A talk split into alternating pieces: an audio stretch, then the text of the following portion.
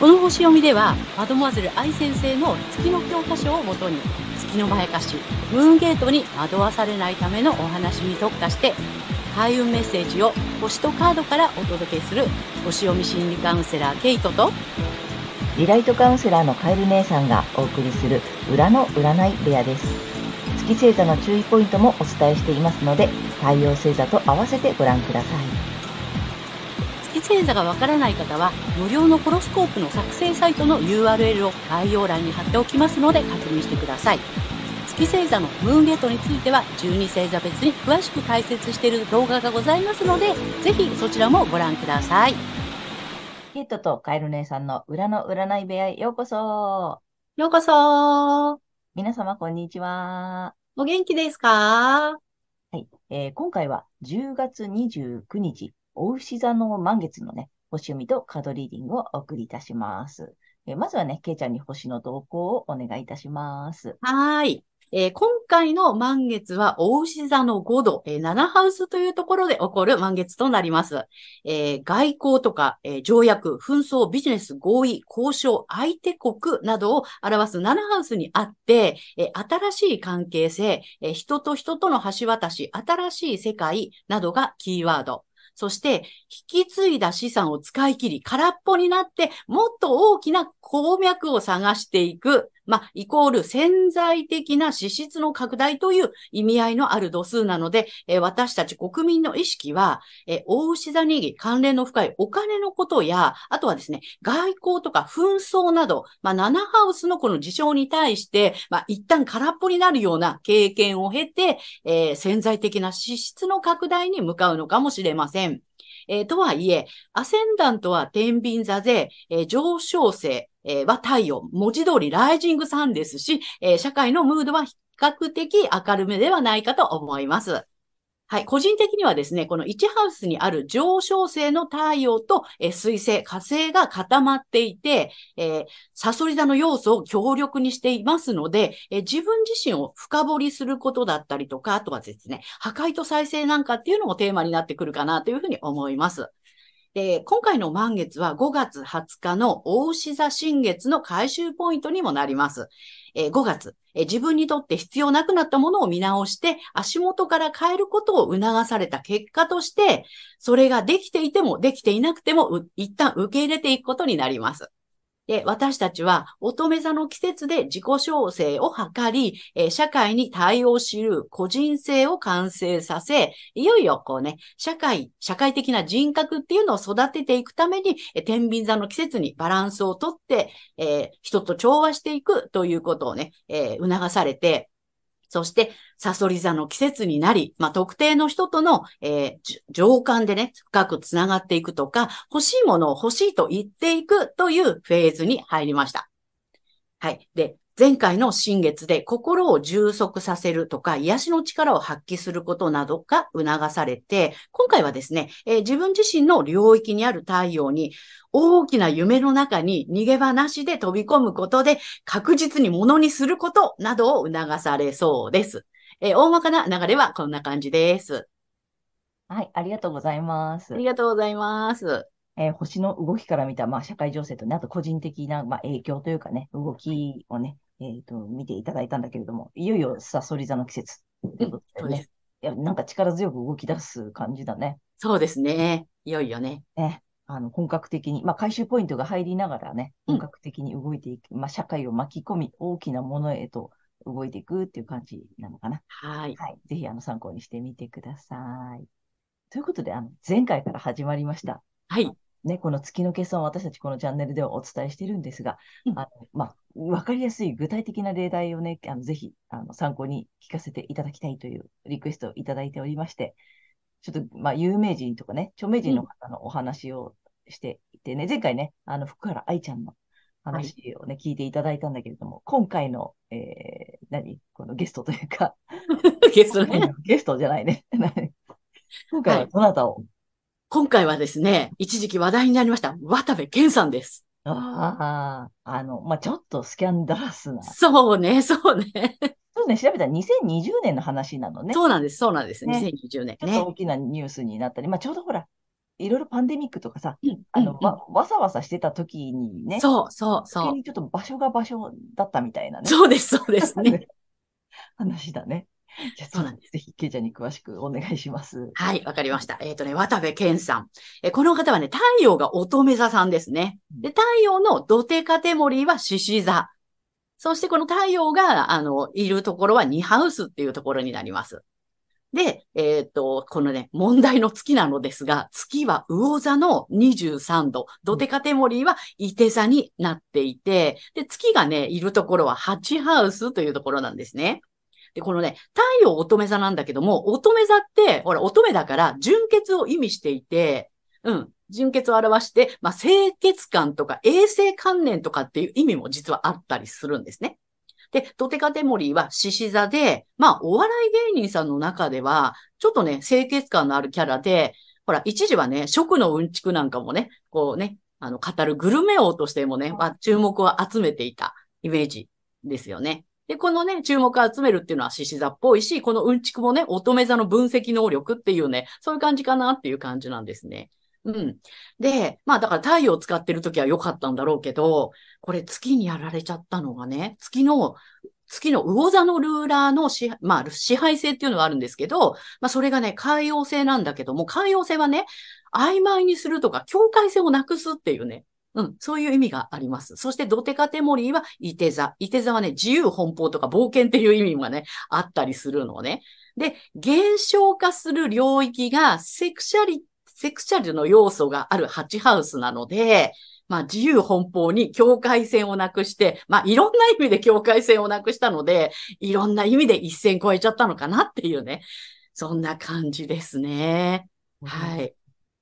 でね、ちょっとね、あの、まあ、一応お話をしていきたいんですけど、誤解しないでいただきたいのは、えっ、とね、月魚座8ハウスの人がみんなそういう風じゃ、だよっていうことではなくて、まあ、ホロスコープってね、指紋と同じで、誰一人同じ人はいないので、うん。ただ、境界がね、曖昧になりやすいとか、月にそう騙されやすいんだなっていうことは、頭の隅に置いといていただければ、ムーンゲートを、えーくぐるのがね、あの、まあ、阻止できるかなというふうに思っています。なるほど、面白いね。うん。そうだね。だからやっぱり太陽星座を生かしてた分析力とかね。そうん。なんかこう、まあ、うんちくとかね。うん上手なんだよね。乙女座さんだからね。う。そうなんですよ。うん、なるほどね。で、月は、えっ、と、魚座さんの、うんまあ、場所だよね。ハチハウス。ハチハウス、ここはセクシャルな意味もあるのよね。なんだね。なるで、で、なんだっけ、曖昧な、境界線を曖昧にしてしまうという、はい。海洋性なんだ。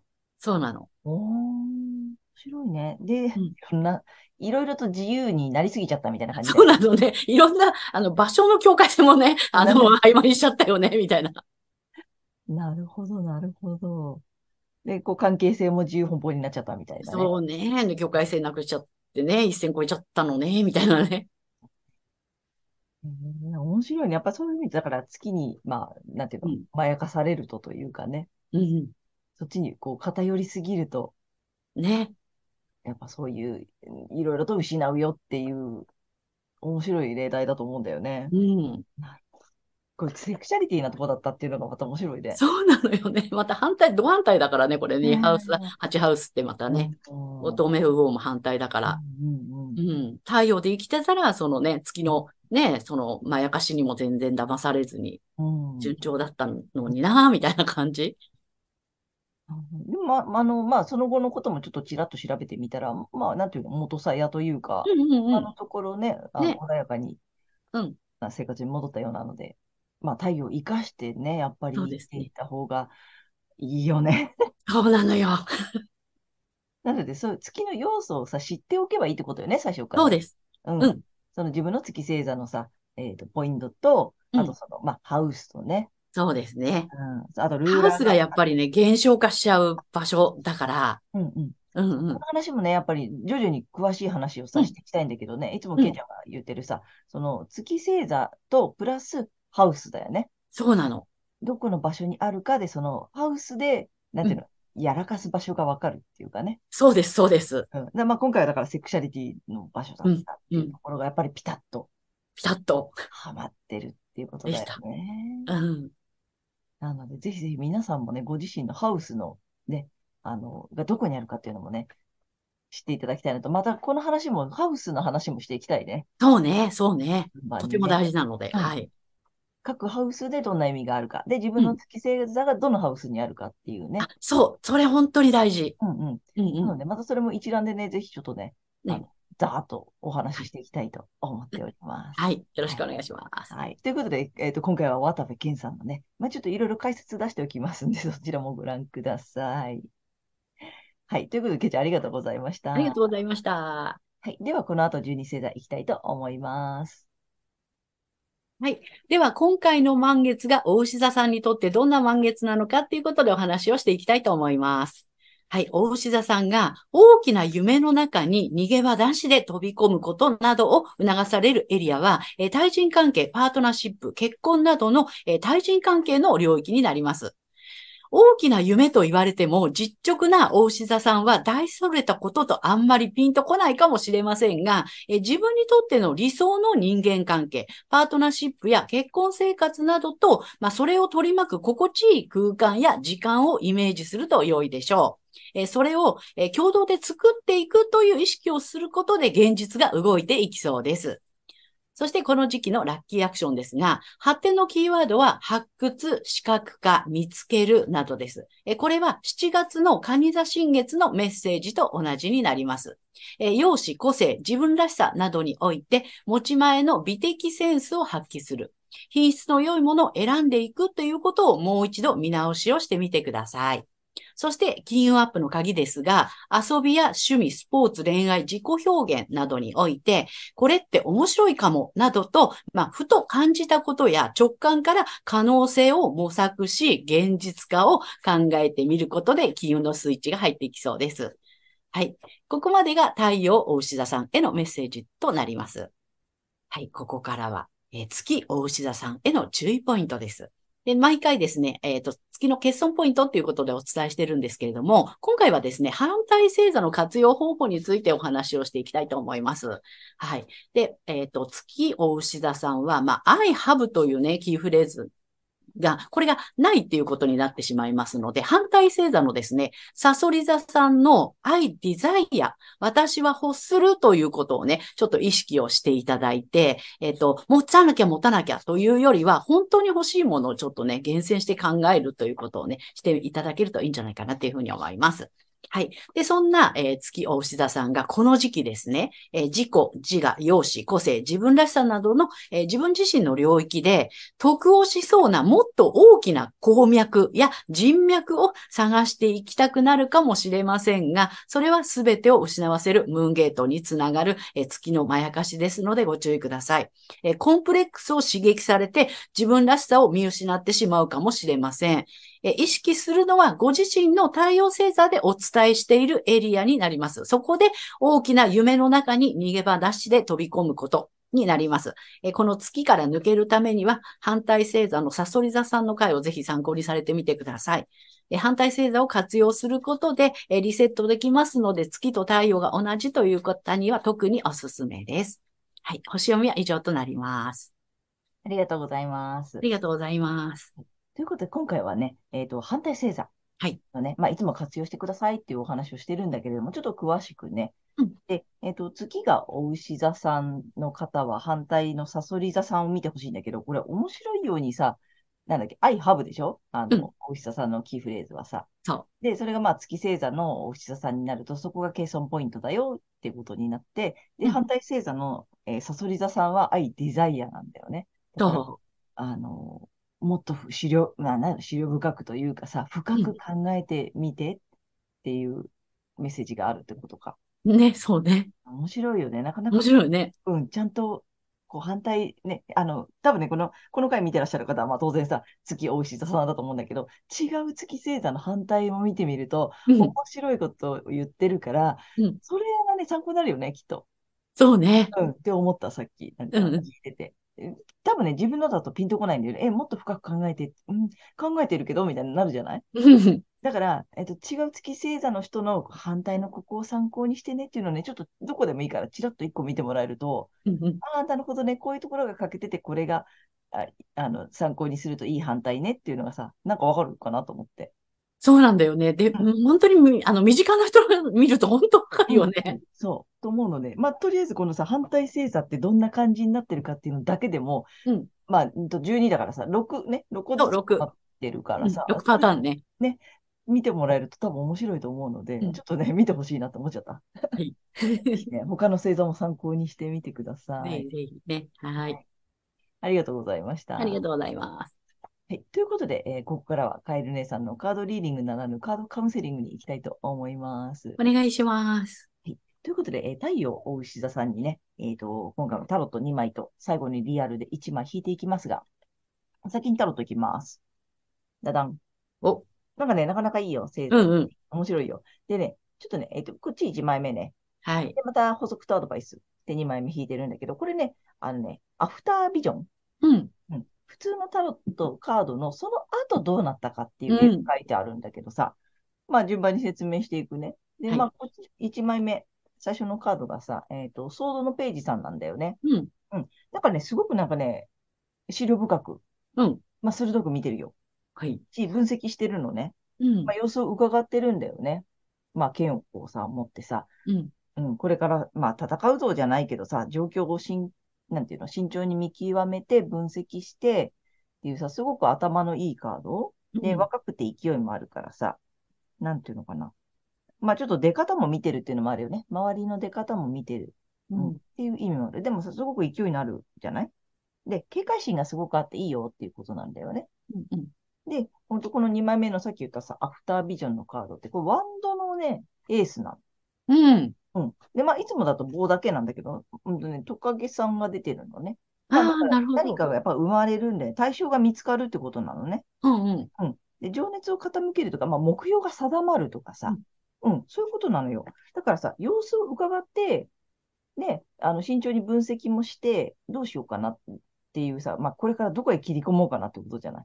うん。で、ちゃんと見つかるのよ。うんうん。でさ、あの、情熱の対象とかさ、まあ目標物とかさ、なんだろう、新たな挑戦とかさ、ちゃんと見つかるよって、まあまあ、それが見つかってるっていうことなんだよね。うん。だから一歩踏み出せるよっていうことなんだよ。うん、ちゃんと進んでんじゃん、ちゃんと順番に。ね、そうね。なので、あの、前回も確かなんかちょっと動きましょうね、お牛田さんっていうメッセージがあったと思うんだよね。うんうん。うん。なので、あの、本当にこれ、動くよね。っていう順番じゃない？うん。うん。もうこう、いろいろと様子を見て分析はお終わったら、もう次ちゃんと動く。うん。ましてワンドだからね。ね、そうね。うん。行動してってっていうことなんだと思うんだよね。うん。もう逃げ場なしで飛び込んでください、みたいな。なんか、念押しのダメ押しのように、ね動いたかな？みたいなさ。てかもう動くしかないよみたいな感じのね、うんうんメッセージが来てるなと思って、俺。で、今回さ、星読みでもほら、逃げ場なしで飛び込むとかね。うん。だから本当に今回ね、この、お石田さん、特にさ、もう動いてみるっていうことがすごく大事なんだよね。ね。うん。だと思うので、なんかちょっと行動を起こしてみる？うん。うん。あの、慎重、うん、慎重じゃん、これさ。まあちょっとお石田さんっぽいじゃない？うん、そうね。だから終わったらちゃんと動く。うんっていうことをね、ちょっとセットにしてみていただけたらいいかなと思いました。はい。ということで、3枚目はちょっと、えっと、竜神様のカードリアルに行きたいと思います。えー、お牛座さんに1枚行きます。お来た来た来た。あ、飛んだよ。はい行きます。ダダン。お、お飛んでるよ。おー あ、本当だ。飛ぶ竜と書いて、飛竜さんだ。飛んでるね。飛んでる。でもね、メッセージがね、違うやり方を取り入れるなのよ。うん。だからやっぱりさ、こういつものパターンちょっと崩してほしいんだよねう。んうんうんうん。うんいつも慎重に、なんだろう、下調べしたりさ、いろいろ様子を伺ったりさ、うん準備したりさ、してから動いてた方は、ぜひ違うパターン。だからもう準備しない。ね。あの、様子見ない。ね。ちょっと飛び込む。っていうやつ、やっぱやってほしいね。ね。うん。ぜひぜひ、ちょっとやっぱ動くがキーワードみたいなので、うん。ぜひ動いてみてください。はい。ということで、えーカエル姉さんのカードカウンセリング以上となります。ありがとうございました。はい。ということで、今回は10月29日、えー、お牛座の満月からね、えー11月12日までのね、星読みとカードリーディングをお送りしました。で皆様ご自身の太陽星座の回をご覧いただいていると思うのですが、ぜひね、えー、月星座も調べていただいて、その注意ポイントもご覧になってみてください。で、また、月のまやかしから抜けるために、反対星座の回もね、ぜひ参考にご覧になってみてください。はい。ということで、えー、けいちゃん、次回の放送は？はい。えー、11月13日、サソリ座の新月となります。はい。あと、あの、チャンネル登録やグッドボタンなど、いつもありがとうございます。励みになっておりますので、これからもよろしくお願いいたします。ありがとうございます。はい。えー、私たち二人の個人鑑定の詳細やブログ、公式 LINE などの URL は、えー、概要欄に載せてありますので、そちらの方もぜひよろしくお願いいたします。はい。えー、ということで、皆様素敵な2週間をお過ごしください。またねありがとうございました。